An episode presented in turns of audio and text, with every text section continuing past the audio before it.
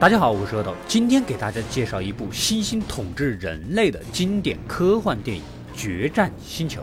故事发生于未来，人类不断的探索宇宙，寻找适合居住的星球，并且啊，还训练猩猩驾驶宇宙飞船，完成一些人不方便去做的比较危险的任务。这只开飞船的小猩猩就是男主悉心圈养训练的。这天，大家正在继续做训练，突然遭遇了罕见的电磁风暴。领导当场决定让男主的小猩猩开飞船去探探路啊，顺便收集一下电磁风暴的数据。只好不情愿地将小猩猩送上了小飞船出发了。毕竟训练还根本就不够。没过多久，小猩猩的飞船就偏离了航线，失联了。在地球一个马航都找了多少年，何况浩瀚的宇宙？男主和小猩猩感情非常好。此时，男主擅作主张，决心开着另一艘小飞船去找。小星星刚刚好看到小星星的飞船正自高兴，突然男主就受到了电磁风暴的撞击，同样也失去了与母船的联系。一阵混乱之后，飞向了一颗不知名的星球，掉落到了一片原始森林的水塘里。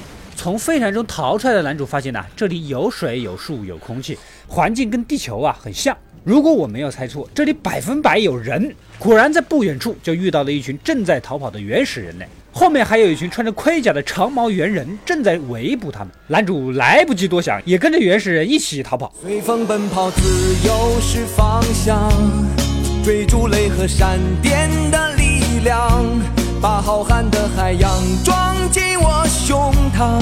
即使再小的帆也能远航。在森林中，人肯定是跑不过这些猿呐，很快就要全部被抓住一锅端了。男主也自然而然的被当成了其中一员，关进了笼子里。随后就带到了猿人们居住的城市，这里的猿人像人类一样生活说话，仿佛也是一个文明社会。不过他们的科技树啊，并不是很高，还处于冷兵器时代。所有的人类同胞在这里都被当成了奴隶和宠物，身上打下了烙印。就连女主这么漂亮的妹子，他们也下得去手，果然是禽兽。不过猿人中也有动物保护主义者。是的，我们人类在他们眼中就是小动物。心地善良的官二代猿人妹妹就是其中之一。她一眼就看中了男主的特别之处，便从奴隶贩子的手中买下了男主，顺带也把女主啊买回家里当仆人。其实也算是救了他们。猿人妹妹的未婚夫白胡子将军是一个激进派，从骨子里啊极其憎恨人类。男主在猿人妹妹的家里第一天就被白胡子将军各种威胁恐吓，这以后肯定是没有什么好日子过了啊！男主转念一想，待在这里迟早是个死。等到夜深人静的晚上，趁着猿人们回到床上生猴子的时候。男主用偷的小刀打开了牢门，带着女主和当时一起被抓的几个人呢，准备逃出去。沿途也见识了不少猿人的夜生活，有的唱卡拉 OK，还有跳艳舞的，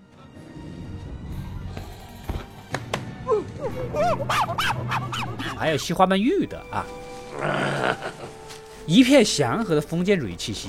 很快，猿人警卫就发现了动静，四处围捕男主等人。幸好呢，他们遇到了猿人妹妹，可能是猿人妹妹的未婚夫啊太过残忍，衬托出了男主身为人类的温柔，所以对男主有一种莫名的好感。在男主的请求下，猿人妹妹决心冒着做叛徒的危险，带着大家走密道，回到了男主飞船坠毁的地方，潜水下去，从飞船里面拿到了与主船通讯的设备。这么一扫描，才发现母船为了搜救他，已经来到了这个星球。现在当然是带着大家一起去找母船呢啊！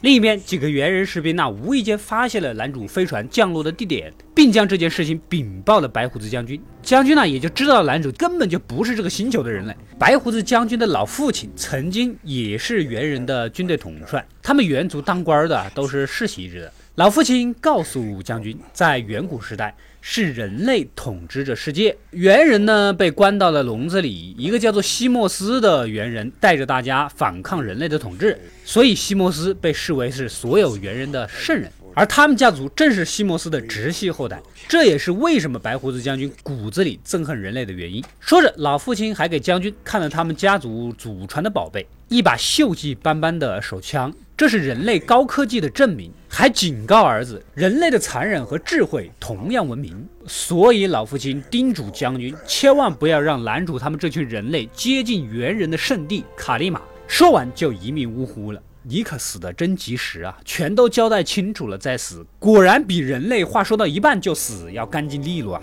而男主根据 GPS 设备的定位，发现他们的母船还正巧就停在猿人的圣地卡利玛。毫无疑问，沿途啊有重兵把守。等到晚上，男主偷了他们几匹马，利用猿人怕水、不会游泳的特点，成功的逃到了河对面。终于来到了这个卡利玛，映入眼前的却是一艘飞船的遗迹。看样子，至少在这里已经被侵蚀了几千年了。但这个外形，也确实是男主的母船呢？啊？这是怎么回事儿呢？男主赶紧跑到驾驶舱查看飞船最后留下的影像资料。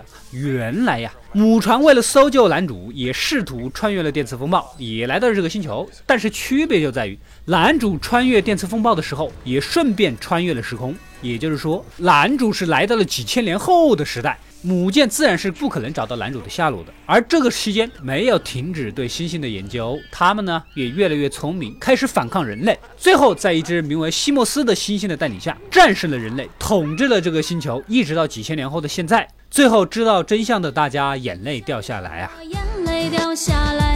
刚走出飞船，一大群原始人从四面八方聚集过来。男主反抗猿族并且成功逃脱的事情啊，已经传开了。这些人呢，都是来投靠男主的，希望男主能带领他们战胜猿族。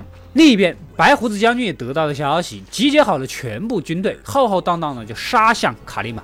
准备将人类彻底的一网打尽。男主这边虽然人数看起来不少，但是老的老，少的少，又没什么武器，就算是体力上也跟猿人猩猩们有差距，这根本就是必败呀！看着大家期盼的眼神，男主也不好拒绝。正自一筹莫展之际，男主发现飞船的发动机还有一些能源，此时他灵机一动。第二天，猿族大军果然就已经来到了卡利玛，一场大战一触即发。男主让大家全都躲进飞船的后面，留下女主几个人当做诱饵，引诱猩猩们过来。就在猿族先头部队追过来、靠近飞船的关键时刻，男主立马按下了飞船点火的按钮，利用飞船的引擎将冲过来的猿人们都喷飞了，化解了第一波进攻。然后其他人呢，冲上去补刀、捡装备。白胡子将军很生气，人类果然是狡猾无比啊！直接就带着所有的大军冲了过来，双方混战到了一起。就在人类即将被全灭的危急关头，一艘小型飞船从天降下，舱门打开，里面居然是一只小猩猩，这下镇住了所有的猿人。根据他们圣书上记载，猿族的圣人将会再次降临，这显然就是应验了预言呐！啊，所有的猿人啊，全部都跪下膜拜。男主此时就乐了，这不就是他养的小猩猩吗？啊，难道说他也时光穿梭来到了几千年后？男主走上前去，将小星星给抱下来。很明显呐，猿人的圣人跟男主是一伙的，猿族这边也没有什么理由再继续打仗了。此时的白胡子将军不服气，追过去将小星星给打飞了，还抢下了男主的枪，准备要干掉男主。幸好男主关掉了驾驶舱的防弹玻璃门，将白胡子将军给关到了里面。而残忍暴力的他早已失去了民心，手下都已经不救他了。最终，剩下的人类和猿人决定今后在这个星球和平共处。男主呢，也将小行星交给猿人妹妹给抚养。稍作告别后呢，就乘坐飞船，打算再次穿过电磁风暴，因为他呀，还是想回到他的家乡地球。一阵时空逆转之后，飞船终于来到了久违的故乡。男主迫降到了华盛顿的林肯纪念馆。管他是哪儿啊，先下来再说。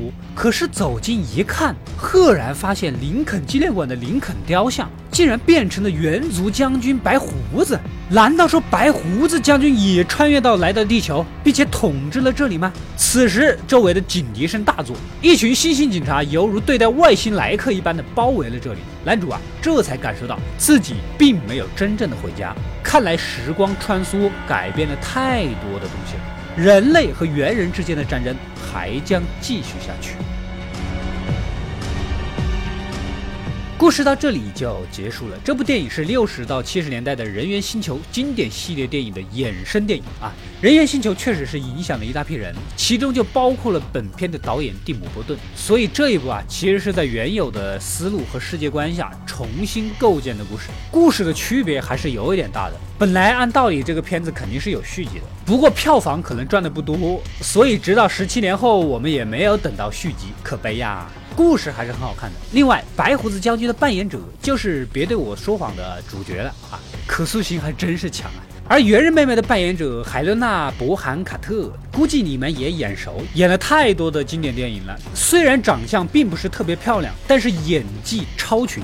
如果要票选本世纪十大实力女明星，我觉得她怎么都要排到前十去。